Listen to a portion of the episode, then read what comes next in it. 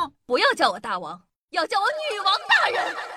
报告大王，报告大王，报报报报报告大王，报告大王，报告大王，报告报告报告报告报告大王。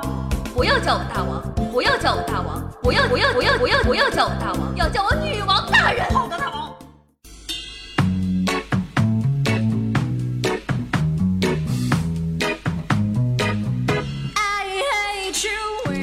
嗨，各位手机前的听众朋友们，大家好，欢迎收听今天的女王有药，我依旧是那传说中在深山训练千年、包治百病的板蓝根，谢谢夏春瑶。不知道你们平时喜不喜欢看言情小说呢？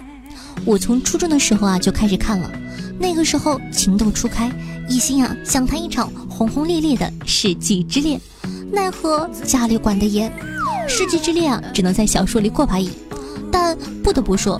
纵横言情小说书场多年的我，直到今天也看不懂有些书名到底在讲什么。比如呢，当我看到最近某部热播电视剧的原著书名《蜜汁炖鱿鱼》的时候，我脑子里呢浮现的是鱿鱼泡在蜜汁中，散发出甜腻味道，颇具广式风格的一道菜。当我自信的以为这是一本讲述男女都是美食家的书的时候，全网都在疯狂的打我的脸，他们说这是电竞大神和配音萝莉的绝美爱情。等等，咋就电竞了？怎么就萝莉了？是萝莉爱吃鱿鱼吗？问了一堆网友后啊，他们解释呢是这样的：说书中的女主角童年外号是鱿鱼殿下，所以呢书名里有鱿鱼，而蜜汁体现的则是小说的甜宠风格。按照这个逻辑，这本书是不是也可以叫做“蜜汁炖殿下，冰糖炖鱿鱼，糖醋鱿鱼”？再看《蜜汁炖鱿鱼》的姐妹篇《密室困鱿鱼》，学机灵的我呢，特意看了看，男主呢叫做吴白，女主叫做爱情，所以密室是啥？鱿鱼又是啥？这是一本电竞文还是密室逃脱文？我当场就迷惑了。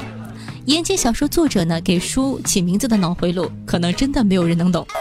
回忆一下那些年看过的文学作品，迷惑书名的例子真的是数不胜数。所以呢，今天夏夏就来给大家好好吐槽一下那些年我们看过的奇怪的小说名字吧。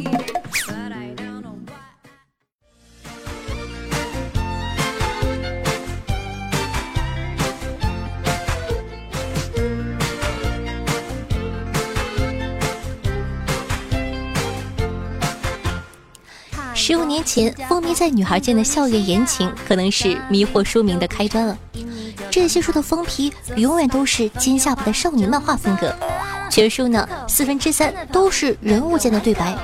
当年响当当的《麻雀要革命》，相信每个小女孩就算没有拜读过这本书，肯定也听过其大名。《麻雀要革命》击败了每一个试图从书名中摸索出这本书到底要讲什么的小女孩。更蒙骗了万千不知道自己女儿其实是在看言情小说的家长们。那我们首先来概括一下这本书，讲的是一个出身平凡的女孩麻秋秋，在情感、友情以及求学的过程中发生的种种故事。由于主人公的性格懦弱、胆小怕事，她常常呢遭受别人不公平的对待。不过呢，马秋秋最终并没有向命运低头，而是通过自身的努力取得了身边人的尊重和信任。逐步的成长了起来。明白了，女主呢，因为姓麻，所以是麻雀，没有向命运低头，就是革命吧？那行吧，这个中文名字我暂时懂了，但这个英文名字是不是过于宏大了？这本书的英文名字翻译过来叫做《女士的革命》。你知道吗？我小时候最热爱的一本书叫做《女士的革命》，讲出来感觉自己倍儿有文化。当然了，同期呢还有很多令人费解的书名，比如看到书名以为王子的体温有二百一十四度，但封面上的女主竟然还能毫发无损的被公主抱。这本书就是二百一十四度恶龙王子。你想破脑子都搞不懂到底什么是二百一十四度恶龙王子。一看简介，原来书中的王子是在二月十四号情人节这一天降临的。行吧，下一个问题来了。二月十四号就二月十四号，跟二百一十四度到底有啥关系啊？这部小说还出了电视剧，有兴趣想重温童年的小伙伴呢，可以去看一看。可以再一次刷新你对国产翻拍剧的认识哦。喂，走快点啦，要迟到了！哎呦，你等等我啦，我长了一个小尾巴。除了校园言情，都市言情和古代言情也开始慢慢的席卷众多少女的心。劣质泛黄的纸张和花里胡哨的封面是他们永恒的特征。都市言情的封皮呢，往往是上万本书用同一张脸的仿真人物形象，书名呢一定是富少、老公、千金、霸道、宠妻等词语的轮换组合。古代言情的封面呢，则被刻板的动漫人物和一看就知道是电脑合成的迷之风景图所占据。放眼望去，书名里十个有八个是穿越什么什么什么，剩下的两个是重生什么什么什么。神奇的是，随着时代的发展，起名还比较含蓄的校园言情，竟然渐渐地退出了女人们的心头号榜单，反而是书名极其粗暴简单的都市言情和古代言情，一路高歌猛进，用土味杀出了一条属于自己的道路。直到今天，随便打开一个小说的网站，这种起名风格的小说依旧霸占着阅读榜单。什么重生啊、穿越呀、霸道啊、总裁啊，女人呐，哎，真的是始终如一的爱这一个类型的。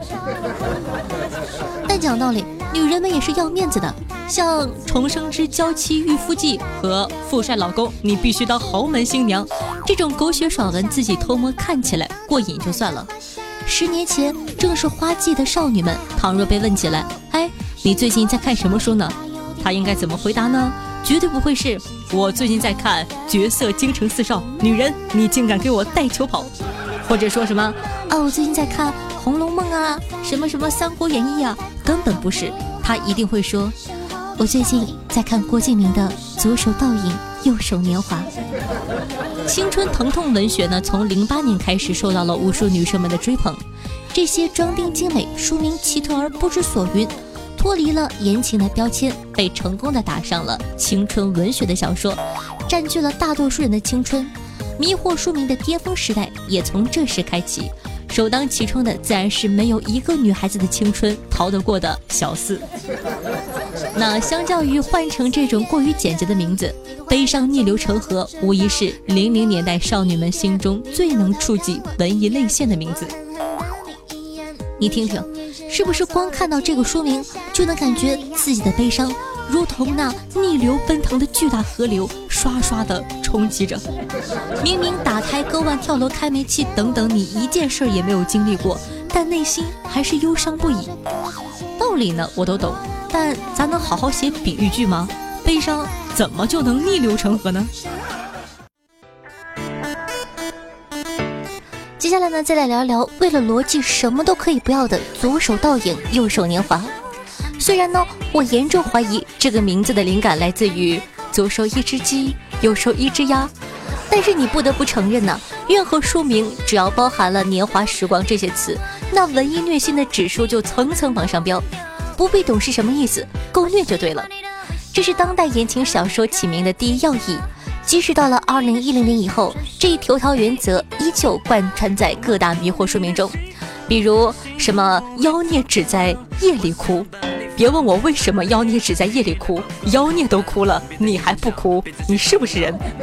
还有梁生，我们可不可以不忧伤？梁生到底是谁？别问了，问就是忧伤。还有很多什么其他的，再美的肖邦也弹不出我的忧伤等等。这些虐心流小说不仅书名够抓心，从书中摘抄出的虐心语句，不知道是多少当时少女的 QQ 签名。但这种书名好歹能在读完书后明白一些作者取名的意图。二零一零年后啊，涌现出一批批号称纯爱小说的名字，才是真正的让人摸不到头脑。为了押韵，可以放弃逻辑，比如说等不到天亮，等时光。当我想破脑袋，以为这是一本讲述发生在北极极肉地带的故事的时候，我看了它的简介。该书呢，主要讲述的是一个有轻微偏执症的少年与绝望的卑微少女痛到窒息的爱情故事。啊，真的好窒息！和月亮为邻的男人。我寻思这本书的男主角是砍月桂树的吴刚，没跑了。但看完书之后啊，我觉得自己还是太年轻了，因为男主角是外星人。再比如亲爱的弗洛伊德。所以这本书如果有续集的话，是不是该叫做亲爱的伽利略、亲爱的爱因斯坦、亲爱的孔子？从麻雀闹革命到蜜汁炖鱿鱼，这些言情小说虽然称之为青春文学，包装越做越精致，字间距和行间距越变越大，但不变的是看不懂的书名。劝作者们好好取名字，不如劝他们好好写书，毕竟内容才是王道。再猎奇的名字也换不来金牌的销量，再平平无奇的名字也可能因为书本身而引来无数的追从者。无论在哪个年代，书好才是真的好，要加油哦！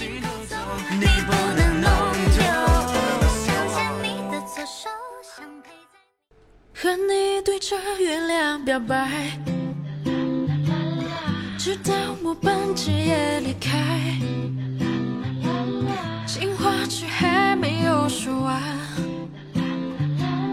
其实不想和你分开，不想和你分开。好听的音乐，开心的心情。那这样的一首歌曲来自周星星，名字叫做《表白》，作为本档的推荐曲目分享给大家。希望听完这首歌，甜甜的恋爱也可以轮到你哦。喜欢我们节目宝宝还在等什么呢？赶快点击一下播放页面的订阅按钮，订阅本专辑吧。那希望说呢，方便的同学呢，也可以帮夏夏把节目放到你的微博或朋友圈里，让更多人认识我哦。我的新浪微博呢是主播夏春瑶，公众微信号夏春瑶，抖音号幺七六零八八五八，有意的同学呢可以加下关注。那每天下午的一点半，晚上的九点钟，在这个喜马拉雅还有现场直播活动，期待你的光临。好了，以上呢就是本期节目的所有内容了，咱们下期再见，拜拜。说出来，一字一句慢慢来，是害怕和你分开，和你对着月亮表白。